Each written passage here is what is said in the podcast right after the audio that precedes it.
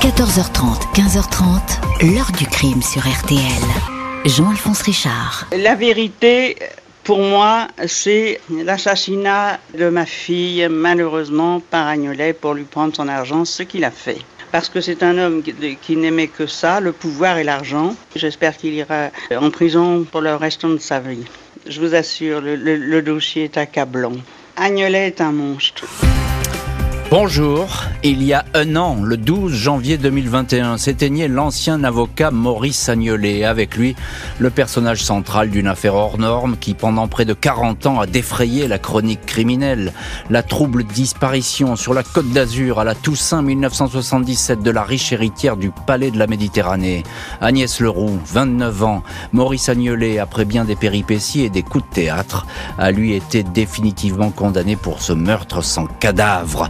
Malgré cet épisode judiciaire, l'affaire Leroux continue toujours à distiller un air de mystère. Personne n'a jamais su quand et comment Agnès Leroux s'est volatilisée au volant de sa voiture et qui lui aurait donné la mort. Un roman noir alimenté toutes ces années par Maurice Agnolet lui-même, personnage déconcertant qui semblait s'amuser de toute cette affaire, jouant avec les silences et les provocations. Dans cette affaire, la vérité est-elle apparue ou le doute continue-t-il à triompher? Question posée aujourd'hui à nos invités. 14h30, 15h30, L'heure du crime sur RTL. Dans l'heure du crime aujourd'hui, la longue enquête sur la disparition d'Agnès Leroux à la Toussaint 77, l'héritière du prestigieux casino niçois, le Palais de la Méditerranée, se volatilise après avoir pris sa voiture. Accident, suicide, meurtre, son amant, l'avocat Maurice Agnolet, apparaît très vite dans le décor. 13 février 78, René Leroux se présente au commissariat de Nice pour y déclarer la disparition de sa fille Agnès, 29 ans, et déposer dans la foulée une plainte contre X pour séquestration arbitraire. Cela fait trois mois et demi que Madame Leroux, personnalité locale bien connue, à la tête du Palais de la Méditerranée, le casino rococo de la promenade des Anglais, se démène pour savoir où est passée sa fille Agnès. Elle a écrit au procureur, elle a alerté un responsable policier, mais personne n'a bougé. Agnès a disparu le dimanche 30 octobre 77, en plein week-end de la Toussaint, à bord de sa dernière voiture, une Range Rover blanche immatriculée à Paris. Elle a fait assurer le véhicule quatre jours auparavant à l'agence Union Phoenix de Monaco. L'employé se souvient de cette grande jeune femme brune. Elle était accompagnée par un excellent client, maître Jean-Maurice Agnolet, que tout le monde appelle Maurice, avocat, à Nice. La mère de la disparue sait que le 30 octobre, Agnès aurait pris la route des Alpes où il lui arrivait de passer des week-ends avec Agnolet, son amant. Il a 40 ans. René Leroux informe les policiers que sa fille a fait récemment deux tentatives de suicide. Des barbituriques pour la première, les poignets entaillés pour la seconde. Dans les deux cas, c'est Agnolet qui est venu la chercher à l'hôpital. À Coco, une amie d'Agnès, l'avocat a tenu ses propos ambigus. Elle aurait pu appeler la police et je me serais retrouvé avec des menottes. René Leroux, qui entretient de mauvais rapports avec Agnolet, le questionne sur sa disparition. Il éclate de rire et répond Votre fille Elle doit faire la bringue à Los Angeles ou à Marrakech. Un mois après le dépôt de plainte et l'ouverture d'une enquête pour séquestration arbitraire, les policiers se rendent à l'appartement d'Agnès Leroux. Ils y saisissent un message de sa main qui porte ces mots Désolé, mon chemin s'arrête là. Je veux que ce soit Maurice qui s'occupe de tout. La thèse du suicide s'impose, un départ volontaire sur fond de guerre financière autour du palais de la Méditerranée. Quatre mois avant de disparaître, Agnès a en effet vendu ses parts à l'ennemi juré de la famille Leroux, Jean-Dominique Fratoni, le patron du casino concurrent, le Roule. Maître Agnolet a joué les intermédiaires. Personne alors ne sait qu'Agnès a confié l'argent perçu, 3 millions de francs, à son amant lors d'une opération bancaire en Suisse. Deux comptes communs ont été ouverts. René Leroux est persuadé qu'Agnolet sait où est sa fille. Madame Leroux m'accuse de tous les maux. C'est un roman qu'elle a monté, réplique l'avocat. 20 et 21 septembre 78, un an après la disparition, Maurice Agnolet est entendu par la police. Il a surtout ignoré du sort d'Agnès. Il dément être son amant, raconte qu'elle était dépressive. À son cabinet, dans un coffre, on saisit une photocopie de la lettre d'adieu laissée par Agnès chez elle, mais celle-ci comporte une date ancienne. Quelqu'un a donc découpé l'entête pour faire croire qu'elle venait d'être écrite.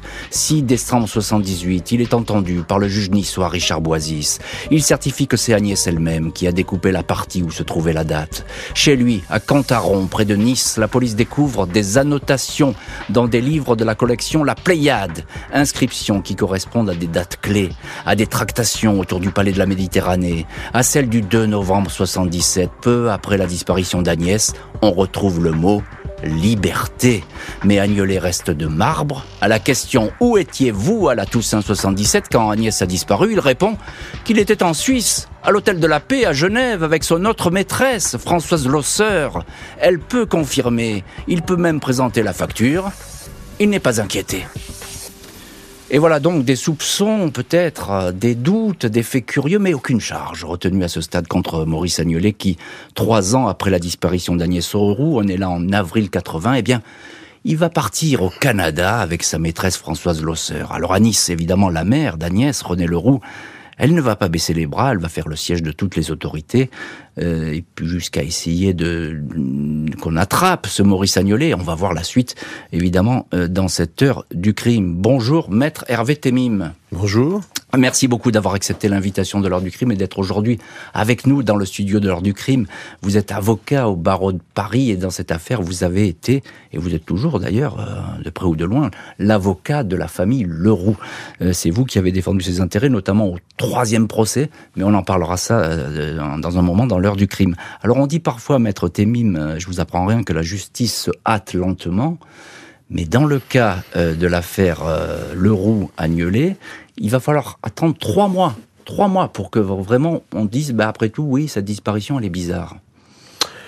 Oui, euh, c'est vrai que Madame René Leroux a un peu tardé, elle s'en est expliquée, à, a considéré que cette disparition était suspecte. Et ce qui est encore beaucoup plus vrai, quand vous dites qu'on dit que la justice se hâte lentement, c'est qu'ensuite euh, le processus judiciaire a été infiniment long.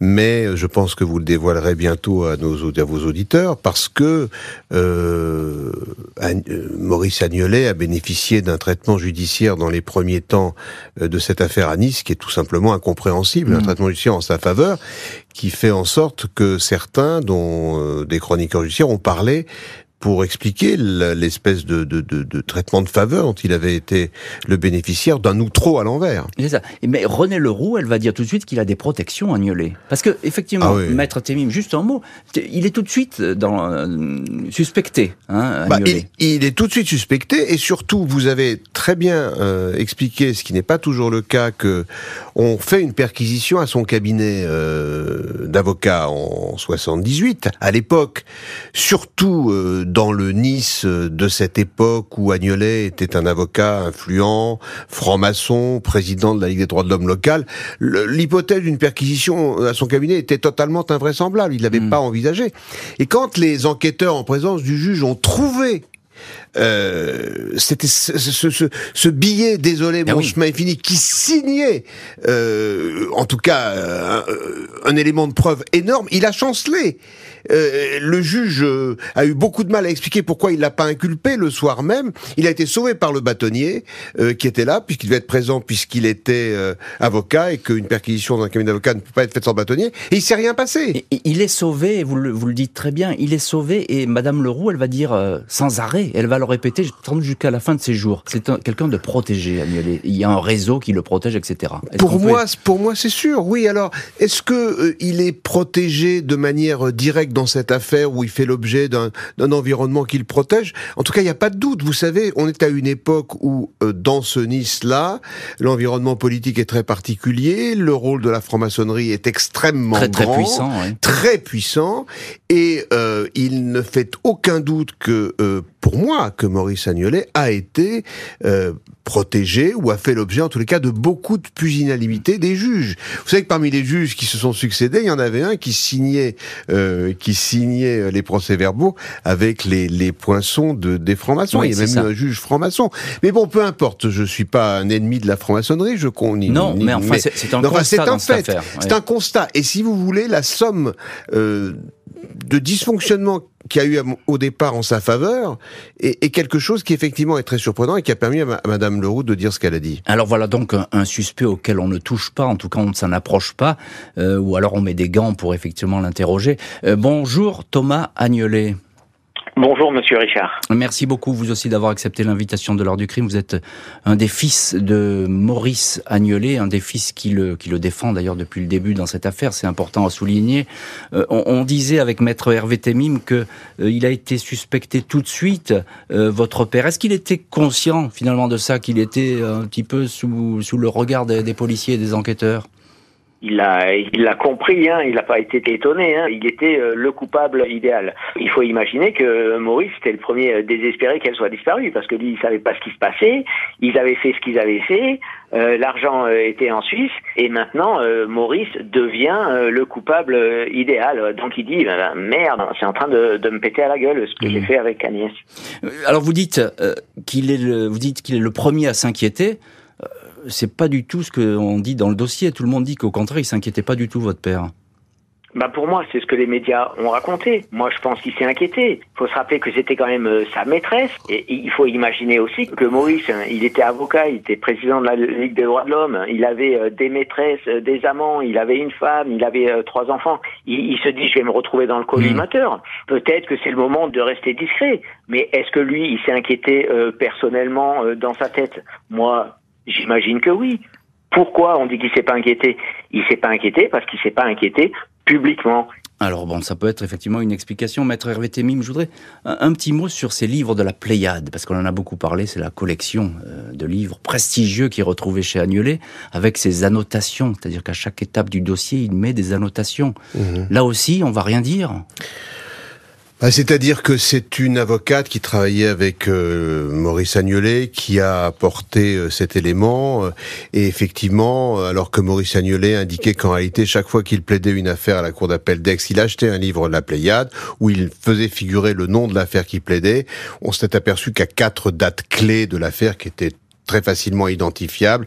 Il y avait effectivement des annotations de sa part qui étaient manifestement en rapport avec des événements liés au Palais de la Méditerranée et notamment, euh, comme vous l'avez indiqué, euh, cette dernière dédicace du 2 novembre 77, Liberté. Hmm. Après que euh, Agnès Leroux ait fait plusieurs tentatives de suicide et liberté, c'est-à-dire libérer finalement de cette femme. Ah, hein. C'est comme ça. Il est absolument indéniable, selon moi, que euh, Agnès Leroux était devenue un poids euh, un poids extrêmement pesant dans la vie de Maurice Agnolet. Donc euh, voilà, il y a euh, le mot liberté. Mais mais je n'entends absolument pas Monsieur Richard débattre avec Thomas Agnolet, dont je respecte parfaitement la position et c'est. C'est pas du tout le but de cette émission. Je vous rassure tout de suite. je sais, et, on fait jamais de débat dans. direct. On fait jamais de, de, de débat dans cette émission. C'est quelque chose que voilà donc chacun a son sentiment et l'exprime comme il le veut. L'avocat et amant se retrouvent hors de portée de la justice, provisoirement. 12 août 1983, Maurice Agnolet se pose à l'aéroport de Roissy en provenance du Canada, pays où depuis trois ans il a essayé en vain d'obtenir la nationalité. L'avocat répond à une convocation judiciaire. Un juge niçois veut l'entendre à nouveau dans l'affaire Leroux. Ces dernières années, la police a enquêté sur les tractations autour du palais de la Méditerranée. Il est établi qu'Agnès a reçu 3 millions de francs pour avoir cédé ses parts du casino. On soupçonne Agnolet d'avoir empoché l'argent, d'avoir fait disparaître sa maîtresse en laissant croire à un suicide. Il nie totalement. 13 août, il est inculpé d'homicide volontaire, d'abus de confiance, six mois de prison avant d'être libéré, placé sous contrôle judiciaire. Il ne cesse de dire qu'on lui a fait un procès en sorcellerie. 30 septembre 85, le juge estime que les preuves pour un homicide sont insuffisantes, non lieu. Maurice Agnolet sera uniquement condamné dans le volet financier, abus de confiance, et radié du barreau de Nice. Après la libération d'Agnelet, René Leroux ne décolère pas. La mère d'Agnès est persuadée que cet homme dispose de protection au sein de la justice, de la police.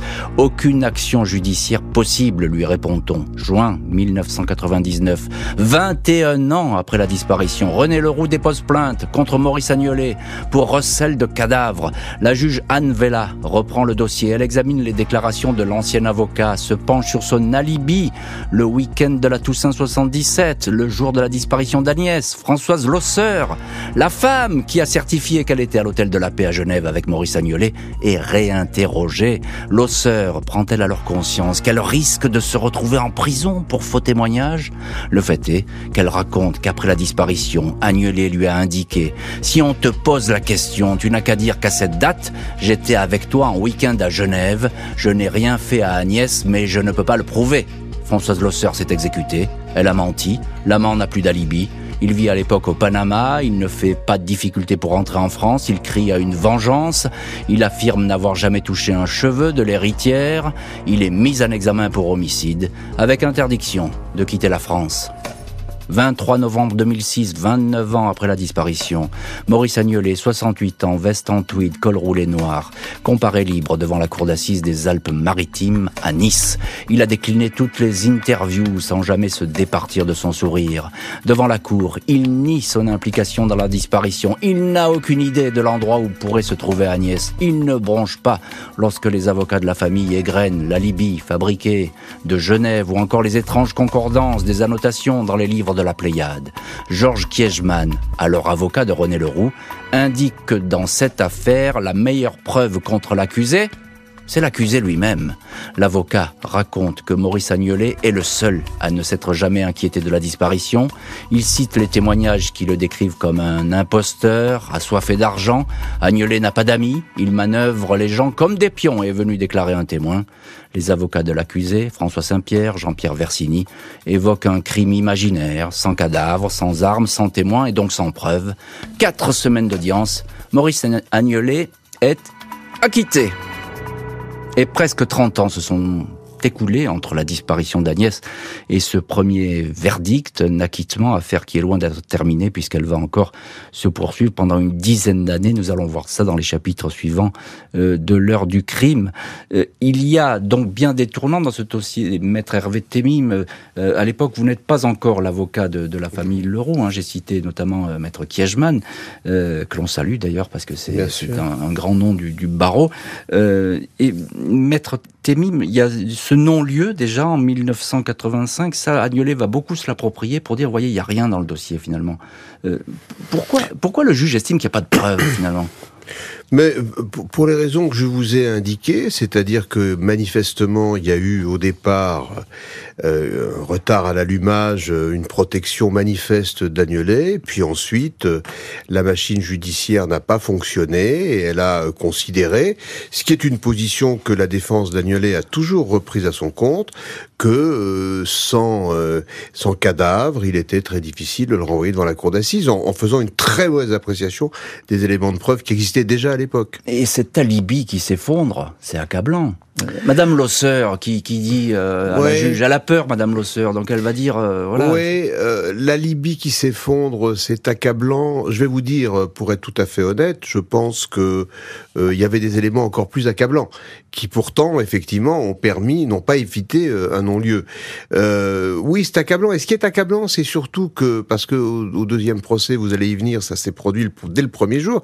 Ce qui est accablant, c'est que Maurice Agnolet demande euh, à Françoise Offer de lui fournir un témoignage, un alibi, pour un jour précis, euh, qui est euh, celui qui qui, perd, enfin, qui, qui, est évidemment celui de la disparition d'Agnès Leroux. Permet de dater qui permet de dater la, la disparition d'Agnès Leroux. Euh, il y a évidemment dans le témoignage de Françoise Losseur un élément qui a permis la réouverture du dossier, mais il y avait, si vous voulez, dans ce dossier, moi quand j'en ai pris connaissance, j'ai été totalement stupéfait, des éléments de preuve, pas des, des pas un faisceau d'indices, des éléments de preuve qui étaient assez déroutants. Qu'est-ce qui vous a marqué le plus justement parmi ces éléments? Alors, parmi ces éléments de preuve, ce qui m'a marqué le plus, c'est le billet euh, Désolé, mon chemin est, fini », c'est-à-dire de retrouver ce billet. Mais vous l'avez très bien amputé de sa eh date. on a découpé la date. Dans le bureau de Maurice Agnolet, euh, c'est quelque chose d'extravagant. Et euh, alors après, je ne sais pas si, si c'est maintenant ou plus tard que je dois vous dire, il y a des choses qui m'ont marqué terriblement sur un plan professionnel et même humain. Euh, D'abord, euh, il y a le fait que Georges Kejman m'ait demandé d'assurer la défense de, euh, de la famille Leroux parce que et je lui rends un grand hommage. C'est un avocat exceptionnel, oui, formidable. Parce que parce que lui-même, d'une certaine manière, il avait non pas échoué. On ne gagne pas, on ne perd pas. Quand on est parti civil, c'est pas pareil. Je tire aucune gloriole du fait que Maurice Agnelet était condamné, mais hmm. il, avait dans son esprit perdu ce procès et il supportait pas Maurice Agnelet. Euh, d'ailleurs, dans le rappel que vous avez fait de son argumentaire, il y avait quelque chose de très personnel ah contre Maurice oui. Bon, il supportait pas euh, et, il s'était livré euh, à un bras de fer avec Maurice Agnelet qu'on peut tout à fait comprendre parce qu'effectivement, sur des points qu'avait évoqué Georges Kejman relatifs à sa vie privée, à un tas de mensonges, Georges Kejman avait raison. Mais c'est très difficile de prendre le pas sur un adversaire qui n'est pas rationnel car Maurice Agnelet a beaucoup de charme, beaucoup de charisme, beaucoup de culture, mais il n'est absolument pas rationnel, qui n'a aucune morale, aucune, qui n'a aucun sentiment de culpabilité jamais, et qui donc ne peut pas avoir conscience qu'il a tort quand vous prenez le pas. Il vaut mieux avoir un adversaire intelligent qui est conscient du fait. Donc ça, ça, avait échoué et donné lieu à, beaucoup, à beaucoup de polémiques avec la défense sur le respect de sa vie privée, etc. On a essayé, pas du tout en opposition à Georges est un avocat infiniment plus grand que moi, on a essayé d'avoir une stratégie différente, beaucoup plus distanciée, hmm. plus froide, et surtout basée sur des sur, des faits, sur des faits, bien sûr, et sur des éléments de preuve, et pas sur, par exemple, je suis pas du tout aventuré sur la vie privée de Maurice Agnolet, hmm, hmm, sur la responsabilité morale qu'il pouvait avoir sur le euh, euh, par rapport à la maladie de son fils disparu, etc. Euh, Thomas Agnelet, vous, êtes euh, l'un de nos invités aujourd'hui dans l'heure du crime, et vous êtes un des fils de Maurice Agnelet. On, entend bien, et on l'a vu, et puis moi je, l'ai rencontré même à l'époque, Maurice Agnelet, à plusieurs reprises. C'était quelqu'un de, déroutant, votre père. Et, on peut dire que même à, ce premier procès, il a une image qui est pas très sympathique, on peut le dire comme ça. Alors c'est ce problème de l'image de Maurice euh, dans les médias, c'est qu'on a tout dit de méchant sur Maurice dans les médias l'opinion publique ne connaît pas mon père. Je pense que l'image de mon père était construite par René et Jean-Charles Leroux, hmm. du ressentiment qu'ils avaient euh, envers lui, et je pense que ça a été enrichi par les médias. Mais Maurice, c'était super d'être avec lui. Avec Guillaume, on a passé une enfance avec euh, notre père, mais on ne rêvait que d'une chose, c'est que les vacances arrivent mmh. et, aller voir notre père. C'était hyper hyper agréable de passer du temps euh, avec lui. On, a adoré ça. C'était génial. Et vous savez, on ne faisait rien d'autre que de discuter. Mmh. On s'asseyait autour de la table et on discutait. On adorait ça. C'était génial. L'ancien avocat, ancien amant, demeure le suspect numéro un pour la famille Leroux. Il y aura donc un procès en appel.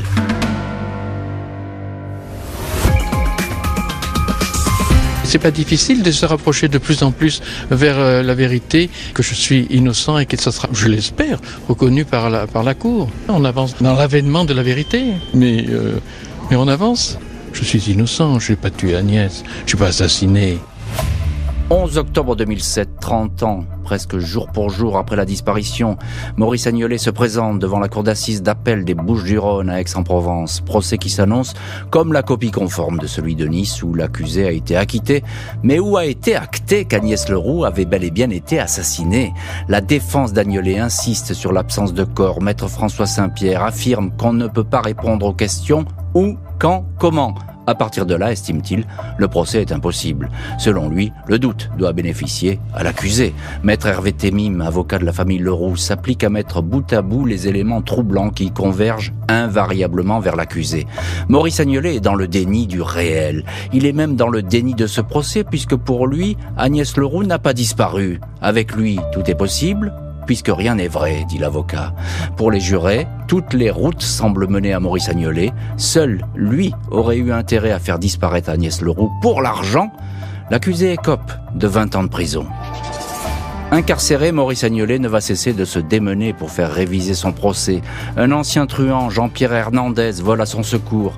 Il affirme que Agnès n'a pas été tuée par Maurice Agnolet, mais par la pègre des casinos. Témoignage tardif, pas assez étayé, estime la justice. Pas de révision. 2013, la Cour européenne des droits de l'homme écrit que le procès de Maurice Agnolet n'était pas équitable. L'ancien avocat est remis en liberté.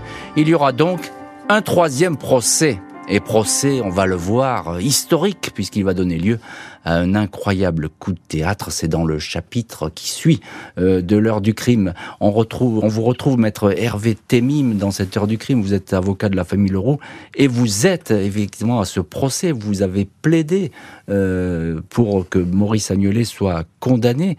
Qu'est-ce qui a emporté l'adhésion des jurés? C'est le, la, à Aix? Ouais, à Aix. Écoutez, alors déjà une première chose, il y a eu un délibéré extrêmement rapide. Donc, dans un procès très long, ça démontre quoi? Ça démontre que pendant les semaines de procès, la conviction des jurés s'est faite de manière, euh, de manière en tout cas certaine, et soit rapidement, soit progressivement, mais certaine.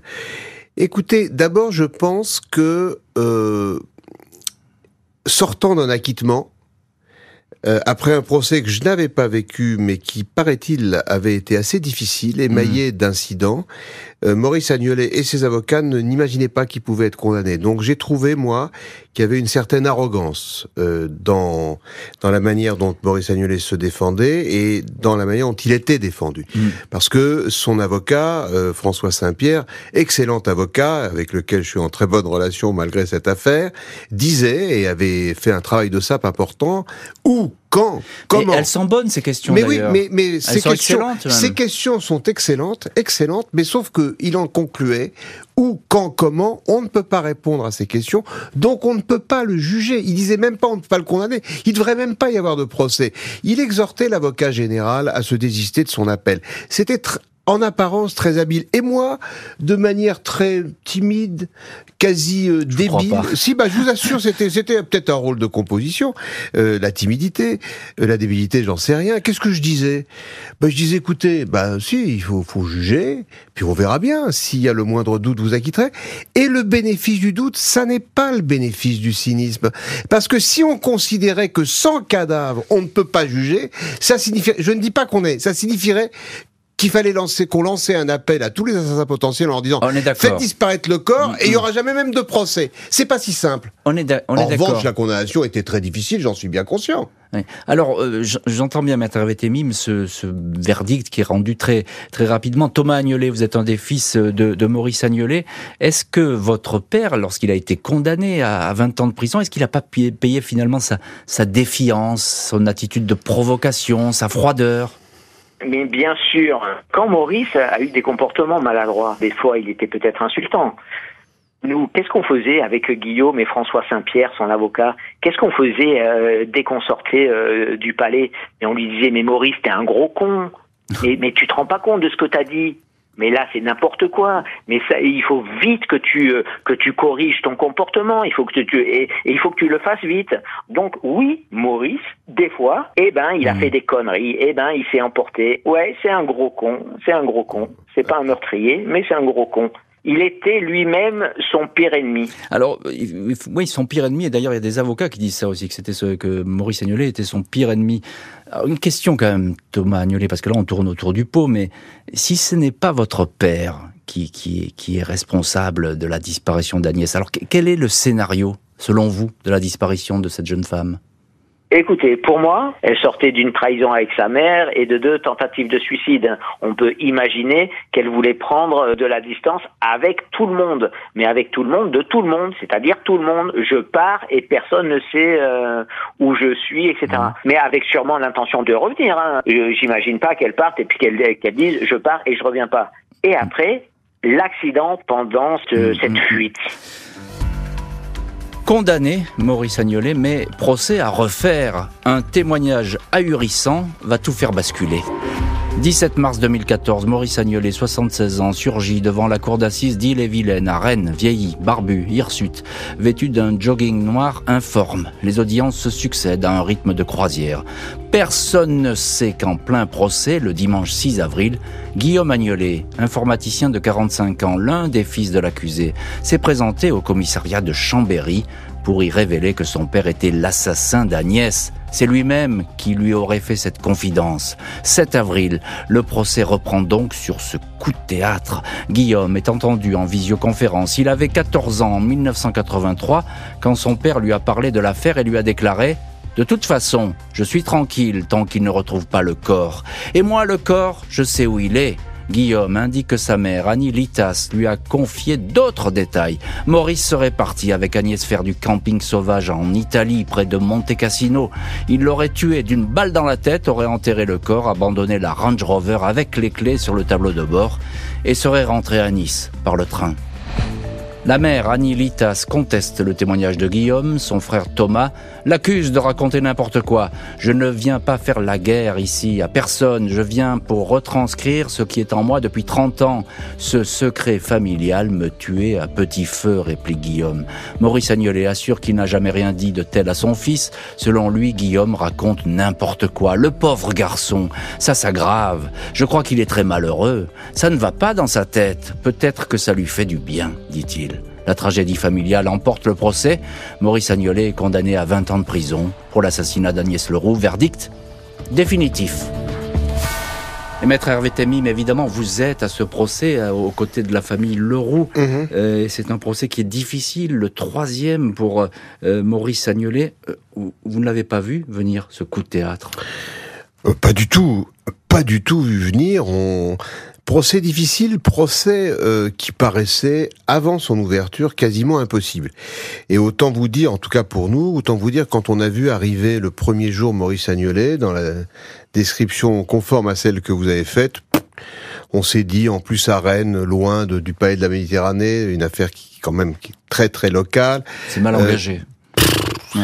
terriblement mal engagé. Et puis, euh, dès le lendemain, premier jour à sa défense, a tenté de manière très habile un, un- un argument procédural. Dès le lendemain, ben on a vu que Maurice Agnolet, malgré euh, cette, ce vieillissement, euh, cet affaiblissement apparent, il était resté Il était euh, vif.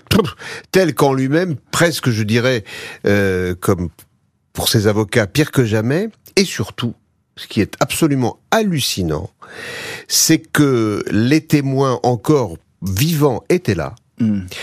Le président a mené les débats d'une manière magistrale, d'ailleurs euh, reconnue par la, par la défense de Maurice Agnolet, et il n'y a pas eu de procès plus limpide que celui-ci. Euh, Maître Temim, pourquoi est-ce qu'il parle, Guillaume? En quelques mots, selon vous. Comment, comment vous l'avez Alors moi, euh, je j'ai ressenti euh, que et c'est un sujet qui m'est très très cher. J'ai d'ailleurs écrit un bouquin là-dessus. Et en pensant à Guillaume, j'ai fait une exception. C'est le poids du secret. Je pense que c'est comme il le dit, vous l'avez rappelé, ce secret familial l'a tué à petit feu Le dévorer. dévoré. Et il ne veut pas que ses enfants portent le même poids. C'est vraiment, moi, je l'ai senti comme une délivrance. Mm. Et puis, vous savez, on aura peut-être l'occasion d'en reparler, parce que là, évidemment, vous me direz, ce sont pas des choses très importantes devant la justice. Le témoignage de Guillaume, quand il est arrivé et quand il l'a fait, ben, tout observateur extérieur, je parle pas de son frère, évidemment, ça paraissait évident qu'il disait la vérité. Il y avait une... Mais il y avait une espèce ça, de... ça s'invente pas. Ça hein, la- s'invente la, pas. sincérité. Il y avait une sincérité de l'instant qui était absolument déroutante. Euh, Thomas Agnolet, vous êtes le, le frère de, de Guillaume, l'un des fils donc de Maurice Agnolet. Euh, Je vous pose la même question qu'à Maître Temim. Pourquoi est-ce que votre frère a, a parlé? Moi, je pense que pour des raisons familiales qui n'ont rien à voir avec l'affaire, il a eu un intérêt à ce que son père soit condamné. Son prétendu soulagement de conscience, il a dit ah mon père m'a dit que et puis euh, j'ai vécu tant d'années avec ça et maintenant je peux plus vivre avec ça, je suis obligé de le dire. Moi, je pense qu'il était fâché avec son père, qu'il y avait volé de l'argent et qu'il avait un intérêt à ce que son père soit condamné et qu'il a trouvé le moyen de le faire. Et le, le moyen de le faire le plus efficace, ça a été Mhm. de l'accuser en cour d'assises. Comment vous l'avez vécu, cette déposition, euh, Thomas Agnolet? Ben, moi, véritablement, ça a été le pire moment de ma vie, euh, en vérité. hein. Pour moi, le procès était gagné. Et lui, il a tout détruit sur des motifs que moi j'estime minables, foireux. Je pense, moi, que euh, ce qu'il a dit, ça n'a pas aidé les parties civiles. Les parties civiles, hein, depuis tout le temps, n'avaient besoin que d'une chose, c'est d'a- d'avoir la vérité pour faire le deuil. Guillaume, il, il leur a mis dans la tête des images violentes de la mort de leur fille et sœur. Donc euh, j'estime que Guillaume, il a détruit sa famille, mais il n'a pas fait non plus de cadeau à la famille Leroux. C'est un traître, selon vous Vo- Votre frère? C'est comme ça que peut-être vous l'avez déjà appelé? Oui, obligatoirement, il y a un petit peu de ça. Un traître, oui, et en tout cas, quelqu'un qui a été capable de détruire sa famille pour des intérêts personnels. Voilà, c'est ça. Donc je sais pas si je sais pas si j'utiliserai le mot trahison, mais en tout cas, son père en liberté, la vie de Guillaume, elle aurait été différente. Parce que Maurice, il aurait dit bon bah tu tu m'as volé de l'argent, on fait comment Euh, Tu me le rembourses? Il- Ça se serait mal passé entre eux quoi. Et donc Mhm. Guillaume euh, Guillaume euh, avait, pas euh, avait envie de ça et il a dit bon ben moi euh, moi je je je fais en sorte que que mon père euh, il n'existe plus quoi. Je le tue. C'est freudien, hein, je le tue et il a tué son père. Il a tué son père en le condamnant. La justice va ordonner des fouilles dans la région du Monte Cassino, mais pas de traces du corps d'Agnès. 12 janvier 2021, Maurice Agnolet, 82 ans, meurt dans son sommeil chez son fils Thomas en Nouvelle-Calédonie.